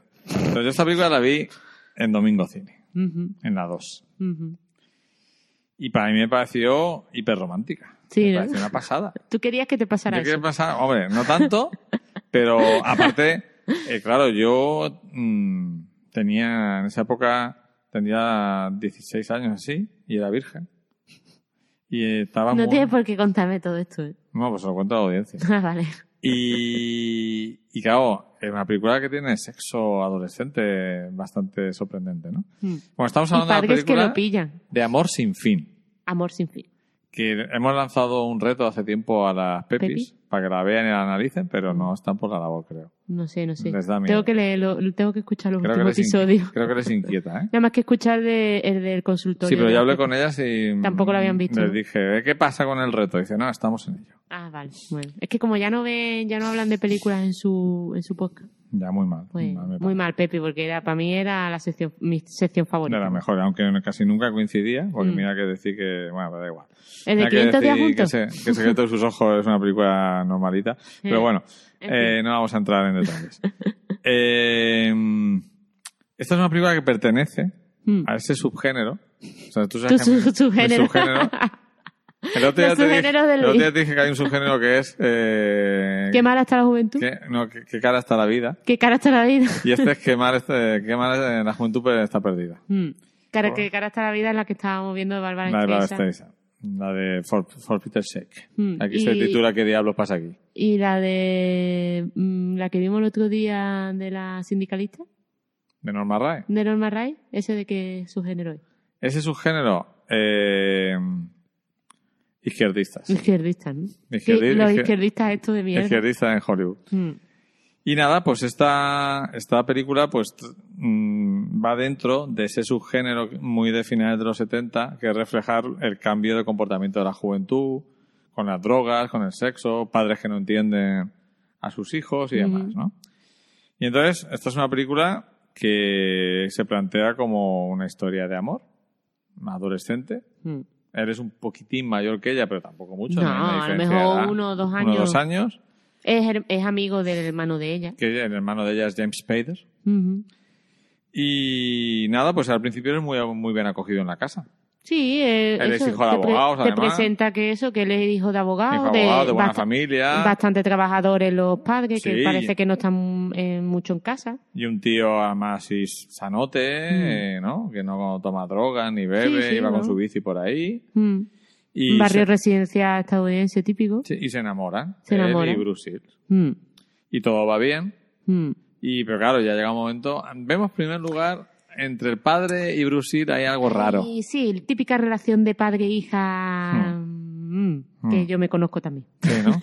que hay un poquito, no digamos, De Eh. que el padre es celoso con la hija. sí, o sea, que es como su, su hijita, ¿no? Su hijita, y que Pero no me bueno, la toque. en principio Mm. trata bastante bien al chaval. Sí, porque se ve que los padres tuvieron un pasado hippie, que ellos son como médicos o algo así. Sí, Creo que son tuvieron pasado médicos. hippie y hacen fiestas ahí y fuman Sí, fu- hierba. sí, invitan a los amigos de los hijos a que hagan fiestas allí en su casa con- y ellos están también en la tocando, tocando música y tal.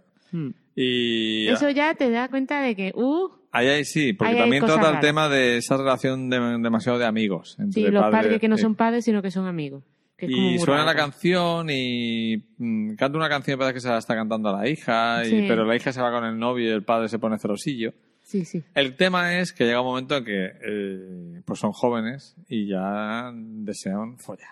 Claro, tienen ya deseillos. Eh, entonces, eh, como no tienen dónde, Mm. pues lo que hacen es problema. se montan un se montan un pequeño truco, Mm. que es que dan como voces, a- hablan fuerte, bueno que me voy, tal, no sé qué, y cierran la puerta Mm, y ya los padres se quedan tranquilos, va, este se ha ido, mm. porque Pero en verdad se ha quedado. pero él se queda y eh, a- a- en una escena muy típica de la época, en la chimenea, a la luz de la chimenea, pues follan, tienen sexo, Tienen hacen el sexo. amor. Hacen el amor. Y la madre, que se ve que está así como un poco... Faltilla. Faltilla, porque el padre ya como El padre es que le gusta la hija. le gusta la hija. Es como Hay ella, todas cosas muy es como ella, como Mm. ella, pero joven, como cuando la conoció. Correcto. Pues se despierta y oye ruidos y sale. Ellos, eh, los padres están arriba, los hijos están, la hija está abajo teniendo sexo y los pilla. Que a mí eso me impactó. Sí. En plan, yo creo que eso a cualquiera que ha sido hijo Bueno, es que a Eh, mí, en fin, me voy a callar. impacta porque dice, o sea, qué mal rollo si me pilla a mis padres follando, ¿no? En, en su casa. Y entonces... eh, a ti no te ha pasado, ¿no? em, no, o sea, yo, yo he tenido sexo con mis padres en casa, Ah, vale. pero no me han pillado. Pero no te han pillado. No me han pillado. Vale. Qué suerte Am- tiene. Además, así como mm, con asiduidad. No sé si quieres te lo cuento. Vale. Y porque, o sea, yo creo que como que lo sabían, pero se hacían los locos. sí, es como cuando ojos que no ven, corazón que no siente. ¿no? Entonces, primer momento así que de shock de la película es que la madre lo- los pilla, Mm. pero tú dices, hostia, ahora la, madre va a empezar aquí a pegar gritos, ¿qué estás haciendo? ¿Qué estáis haciendo? Sois muy jóvenes. Pero no, No, no. se queda arriba mirándolo, Sí, agazapada. agazapada, con una agazapada sonrisa.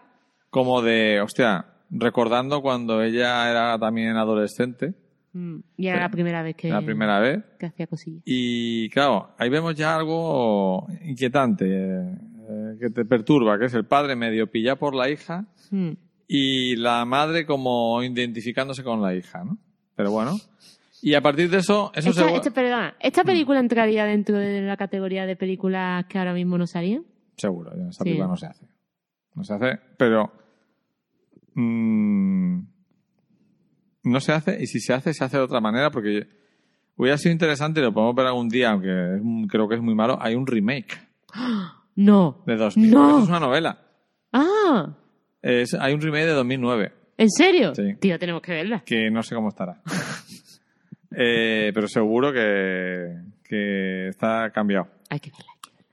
Entonces, eh, no, no se haría, y si se hace, no se haría con el punto de vista con el que está hecha. Mm. Porque esta película, eh, yo creo que ella, los que han hecho la película, están convencidos de que están haciendo algo todo bonito. Súper Todo súper bonito. pero es que todavía no... Y sin embargo, es una película todo tenebrosa. Es que es muy tenebrosa porque lo que me estás contando nada más que es el comienzo. Sí, sí, sí, sí. O sea, que es que luego va más la película. Va más y más. Va más y más que yo estaba ya flipando aquí. Tú imagínate luego. Pero estabas ahí diciendo, ¿pero qué me ha puesto? ¿Pero qué me ha puesto el Porque son de pulsera? películas, de estas películas que me invento yo, ¿no? Eh, Sí. Todavía dice que estas películas no existen. No, pues yo no tenía ni idea de que eso Y, y existía. tiene- podría ser, mm, el otro día Jo- José Vicedo nos contó una historia para un corto, que es una máquina que transforma tus ideas en películas, ¿no? Ah, sí, eso no Sí, me... sí, Ah, te lo contaría a ti. A mí me contó Ludi su historia de Pues, distopía. pues parece que son películas que me he inventado yo. ¿no? Sí. Bueno, pues eh, lo de, quedar a- de quedarse a follar como, como si se fuera, pero quedándose, se convierte ya en costumbre. Ujú. Y hay un- veces que se queda durmiendo y pasa toda la noche allí, casi lo pillan. Y los padres se dan cuenta de que ella no duerme, que Mm. está rara, que, que está bajando en los estudios. Mm, Y ya le pegan el toque al chaval. mm. Le dice que... Que, que tranquilo. Y tiene un poco que ver con Esplendor en la hierba en ese momento, que el padre de ella le dice, bueno, quiero que estéis juntos, pero ahora déjala en paz, que acabe el curso y tal. Y son como un poco radicales. La protección, sobreprotección. Porque el padre, claro, el padre, la madre lo sabe, pero el padre se entera y no le gusta nada que se follen a su hija. Porque, claro, como, se la quiere follar él. como los padres que a veces, como saben cómo piensan los, los hombres, pues... Porque dicen, si este hace lo mismo que le haría yo, está haciendo de todo. Ay, Y entonces el chaval entra, entra en shock. mm. O sea, aquí ya se vuelve todo tóxico Sí, ahí ya... porque Se nos va. no acepta, sí, lo perdemos. Lo perdemos. Porque no acepta en absoluto que, Que no prohíban verla dos meses. Mm. Y Dos meses, ya ves tú que eso no es nada, pero claro, un chaval En, en esa edad es mucho. es mucho. Y también empieza en mal rollo con el, con el hermano de ella, su amigo, que también Mm. le mosquea que se, que se esté follando a su hermana. Mm. Aquí entonces- todo es muy hippie, todo es muy hippie, pero luego son más antiguos que todos los demás, ¿eh? Sí, de eso también habla la película. Claro, exacto. Y aparece por ahí, si no recuerdo mal, Tom Cruise, en un pequeñísimo papel. Sí, sí, yo creo que es Tom Cruise. ¿Era Tom Cruise? Hablándole de, eh, un, de un pirómano. Ah, sí, pero porque Tom Cruise creo, creo que estaba en la clase de ellos. Sí. Mm. Y este dice, Hostia. ya sé lo que voy a hacer. Se le enciende la bombilla, en plan la bombilla, alicantino. Tiene una, tiene una revelación y dice, ya sé lo que voy a hacer. Voy a- Para ganarme de toda la familia, voy a provocar un pequeño incendio, Va a ser una hoguera, voy a hacer una hoguera, voy a quemar algo, va a ser provocada con petardos. exacto, Mm. y eh, mm, luego enseguida aviso y soy el héroe porque como, como esta gente, como buen americano, tiene una casa de madera, pues esto, como no avise, se quema. Mm. Y entonces el tío provoca, se convierte en un pirómano, provoca un fuego, pero se le va de las manos Y- la casa entera. y la casa la quema entera. Entonces ya no quieren ni ver. El padre, el padre, mi personaje favorito es el padre de él. Me parece un tipo Mm. que El padre de él, de él, el abogado. padre ¿no? del abogado, o sea, me parece un, un tío el Mm. que más, el más cabal de todos. Eh, bueno, pues ya lo- más o menos lo meten en una institución, Mm. así correccion- Mental, vamos. mental correccional, y los separan. Mm. Menos más. Y menos, menos mal desde el punto de vista de hoy en día. Yo cuando lo separan me puse muy triste cuando la vi en el momento. Y el público de la época también, porque se quieren. Pues, y cuando sí, dos porque- personas se quieren, se quieren, pero es que la, que la quieren- ha quemado la casa. Pero da igual, se quieren. Pero es que la quema la casa Pe- pero, es para que no- rescatarla. pero es que vamos a ver. es que Y, de- y bajo que es el héroe, eso bajo es... ese punto de vista, el 90% de la poesía eh, a la mierda. Loco yo, pero que no es 90% de la poesía, pero tú puedes... Mira, este chico se podía haber escrito poesía en vez de quemar una puta casa, ¿sabes? Ya, pero es que el fuego realmente eh, hay, un- hay poesía debajo, detrás del fuego. Porque se monte una hoguera con un árbol, pero no con una casa, tío. Pero él no quería quemar la casa. Claro, bueno. Se le va de las manos. pero, pero es que la, la intención ¿Sabes- ya ¿sabes es me gustaría maquiavélica. esta película? Eh, que la viera la los de la vida moderna y la, y la, la comentaran. Eso sería maravilloso. Se le fue de las manos. Y bueno, y él una cosa muy triste que le hacen es que escribe cartas a ella y no se, no se No las se las hacen dan. llegar. Eso, y ella piensa que es lo que se ha olvidado. de él. de El él. caso es que al final sale. Y parece que el chaval ya está normal. Pero es que ahora sucede otra tragedia. Bueno, sucede dos cosas. Uno que es una tragedia bueno. y otra que es sorprendente. El rollo es que se han... Te estamos contando la final de la película para que no la vean. Bueno, esto es un, eh, es un- es que no se puede hablar de ella sin contarla. Porque hay que verla para creerla, de todas maneras. Yo, Es creo, que yo creo que si no la ven, no se van a creer que es así. Entonces, Pero es así, chicos. eh, Y chicas. los padres de ella, después de la tragedia, de la caseta, se han separado. Y los de él también. Y los de él también. O sea, rompe dos familias. Mm. Por encender unas cerillas. Por querer seguir follando, rompe dos familias. Con 16 años. Con- exacto. Y entonces se han ido a vivir a Nueva York, la madre y la hija. Mm. ¿Vale? Y él va allí y la hija no está, pero está la madre. Pero es que tiene una orden de alejamiento, ¿no? A la hija, me Sí, parece. sí, sí. Pero va a ver a la madre. Y la madre al principio como, hostia, que más quema la casa, hijo puta. Pero, joder, buena gente, la madre buena gente, en el fondo buena gente. Bueno, pero está- sus oscuras intenciones, ¿cuáles son? Pues empiezan a hablar de, de aquel tiempo y tal, y En determinado momento. en determinado momento ella lo abraza, parece que es un abrazo maternal, Mm, pero no, es un abrazo sexual. Sí. De hecho, yo creo que quiere sexo anal con él. anal. Sí. No, vaginal, no anal. No, no, directamente. Porque se lo quiere follar. Muy fuerte. Porque dice, bueno, si, Porque a, mi hija, le- si a es mi hija le gusta, y yo soy como mi hija, pues tiene que... Es que aquí hay una cosa muy rara entre los hippies, porque el padre quiere follarse a la hija Sí, y la madre quiere follarse a lo que se está follando la hija. sí, sí. O sea, es muy loco. Es- están enfermos, tío. O sea, Eh. esta película están enfermos todos. Y sin embargo, está- es una película que se ve que está rodada en- eh, con, el, con el punto de vista de eh, está todo súper no- es todo súper normal y Sí, todo sí. súper bonito y ojalá me pase a mí. Por eso tiene ese punto maravilloso. Fuerte, tío. Tiene punto, o sea, es, es fruto de su tiempo porque hay películas, eh, hay películas que, que son críticas con eso, podrían ser críticas con eso, ¿no? A, a los, a saco. Otras que pueden, que podrían contarlo como diciendo, mira, a esto les parece normal, pero son todos unos putos locos. No, no, pero que esta esta- película es, mira a esta gente que a ti te parecen unos putos locos y que objetivamente, seguramente dentro, en el 2016, en el 2018 serán unos locos, pero que para nosotros son unos personajes maravillosos. Me parece muy loco todo. Esa película, bajo un tamiz, vista bajo, por los autores, bajo un punto de vista absolutamente romántico. Y la madre se lo quiere fallar. Y... Y nada, él lo rechaza. Eh, Rechaza porque a quien quiere, quiere Es a ella. Y entonces él pasea por las calles de Nueva York y, como es una película absolutamente fatalista, Fatalista total. el padre lo reconoce. Bueno, porque el padre estaba por ahí que iba a ver a ver a, iba a ir a ver a la hija. Exacto. El padre lo reconoce, Y cruza la calle. cruza la calle. ¡Eh, hija de ¡Ah, puta! puta, cabrón! Me has quemado la casa y me has destrozado la familia. Ta. ¿Y lo, qué ocurre? Que lo atropella. Lo atropella un coche. Y él intenta salvarlo y tal, Mm. eh, pero que, y huye. Y él, al final, habla- acaba estando con la madre, con la hija, con tal. Y cuando Sí, a llega los la años, ¿no? A los años. ¿no? llega la noticia de que el padre ha muerto, y al final, a través de una testigo, eh, lo vinculan y vuelve eh, A meterlo en una institución, A la ¿no? Me parece, ¿no? porque no cumplió la ley y tal. Y luego hay un final muy ambiguo que van hablando la madre y la hija sobre lo Mm. que significa el amor Mm.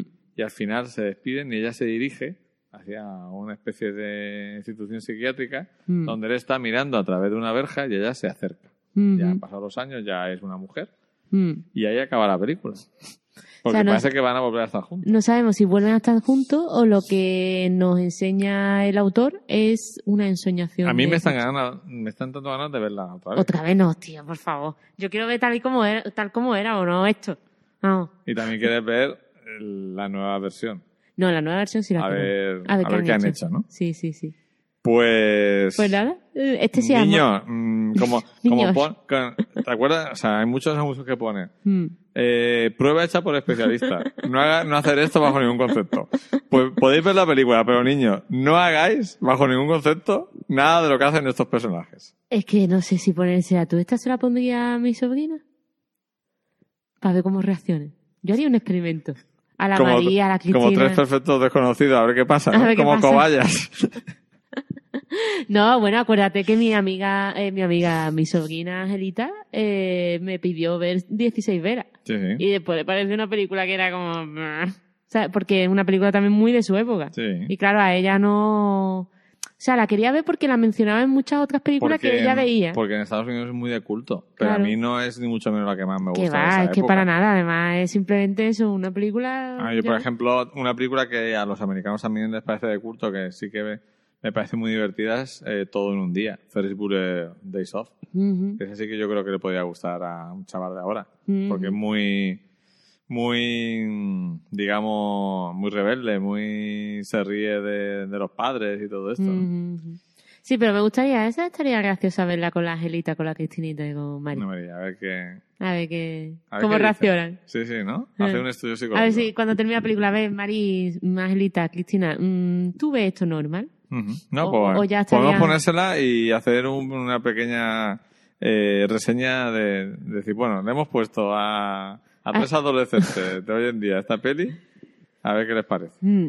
Yo creo, no sé, se pueden Estaría escandalizar y todo. Yo ¿eh? creo que se escandalizan como me he escandalizado yo al verla, vamos. Yo creo que sí.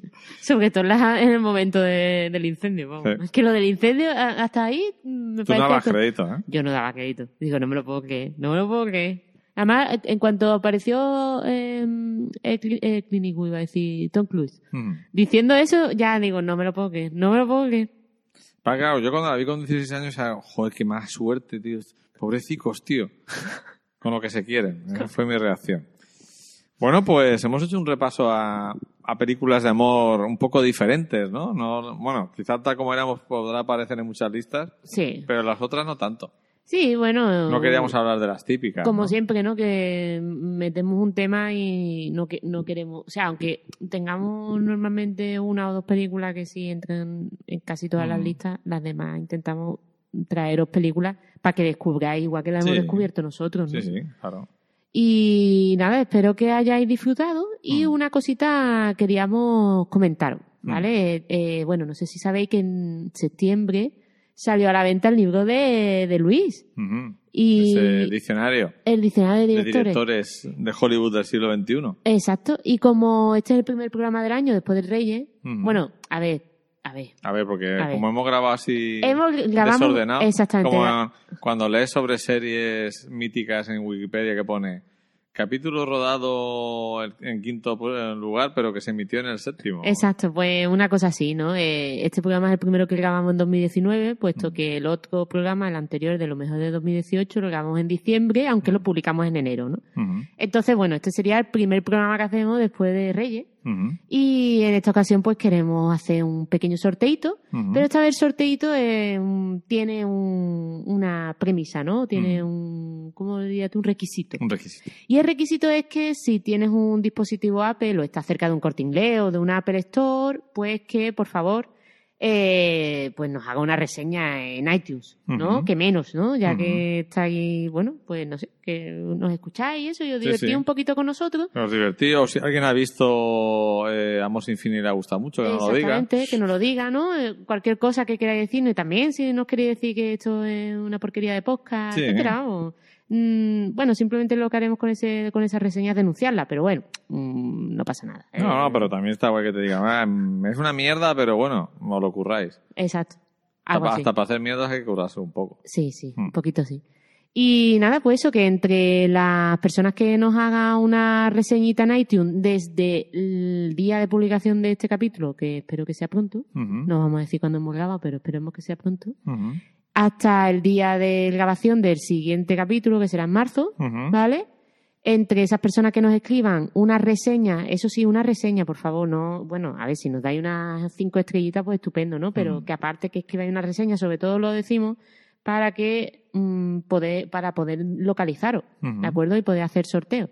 Bueno, pues entre las personas que nos escriban una reseña en iTunes, haremos un sorteo de, eh, de un ejemplar del libro de, de Luis, de Ujú. Diccionario de Directores de Hollywood del siglo XXI, ¿vale? Ujú. Y nada, en las notas del programa os dejaremos un tutorial de cómo escribir una reseña en iTunes desde un iPhone o un, i- o- o un iPad. ¿Vale? También voy a buscar cómo se escribe desde, desde un ordenador Mac o un ordenador Windows, ¿vale? Ujú. Porque simplemente en un ordenador Windows también lo podéis hacer si os descargáis el programa de iTunes de Mac, Ujú. ¿vale? Y, y hacéis una, una, una ID de Apple y también podéis ahí Estupendo. eh, comentarnos. Yo ya ¿vale? no sé de qué está hablando Flavia, pero me parece muy bien. ¿Te parece muy bien? Me parece ¿no? muy bien. Oye, ¿verdad, Luis? Tú no nos has hecho, no has puesto cinco, re- cinco estrellitas en iTunes ni nada, ¿no? Pero ya no, no sé Tú- ni cómo se entra, ¿eh? Tú no sabes cómo se entra eso. No, pero si Tú- quieres un pero día pues me- tú tienes idea de Apple que te la hice yo. Ya, pues un día me, me, me metes y yo... Y tú meto- lo haces, ¿no? Yo lo hago, sí. Vale, vale, vale. Muy bien. Pues nada, Luis. En Pues nada. principio ya está. Sí, además creo que hoy hemos sido concisos, hemos sido bastante al grano. Sí, pero yo creo que ha quedado un programa de más de una hora, ¿eh? Sí, pero bueno, Porque Amor sin fin se nos ha ido al infinito. pero dejamos sin fin eh, que... Sí, Amor ¿no? sin fin merece un tiempo extra. Que si queréis comentar qué os ha parecido Amor sin fin, porque las demás películas ya sabemos que os va a gustar, pero esta creemos que va a tener cierta, cierta Por polémica. eso la hemos elegido también. Exacto. Pues si queréis comentarnos cualquier cosita desde el hashtag de Twitter, Mm. ja- eh, cedilla, ¿cómo se dice eso? Mm, Mm, almohadilla. Almohadilla. Almacedilla. Almacedilla. Al- almacedillas. eh. Eh, Almohadilla. almohadilla, cautivos del film, Ujú. todo junto. Ese es el hashtag que usamos en, en Twitter para, pues, Mm. para comentar los capítulos, Y para si alguien anuncios. nos manda, esto ya es una cosa que me acabo de A ver, te- Si alguien nos manda un vídeo eh, cantando la canción de Amor sin fin Mm, a dúo, mm. le regalo yo también un libro. Venga, pues ¿vale? ahí, se va, atreve ahí a, ahí va el reto. mm, a cantar la canción Por favor, por favor. de Endless Love. Muy bien. Estaría estupendo. Mm. Mochilo, ya sabes. Pues nada, ha sido un placer como siempre en este caso hablar de películas de posibles amores tóxicos y bueno, estamos ya concibiendo la idea para el próximo programa.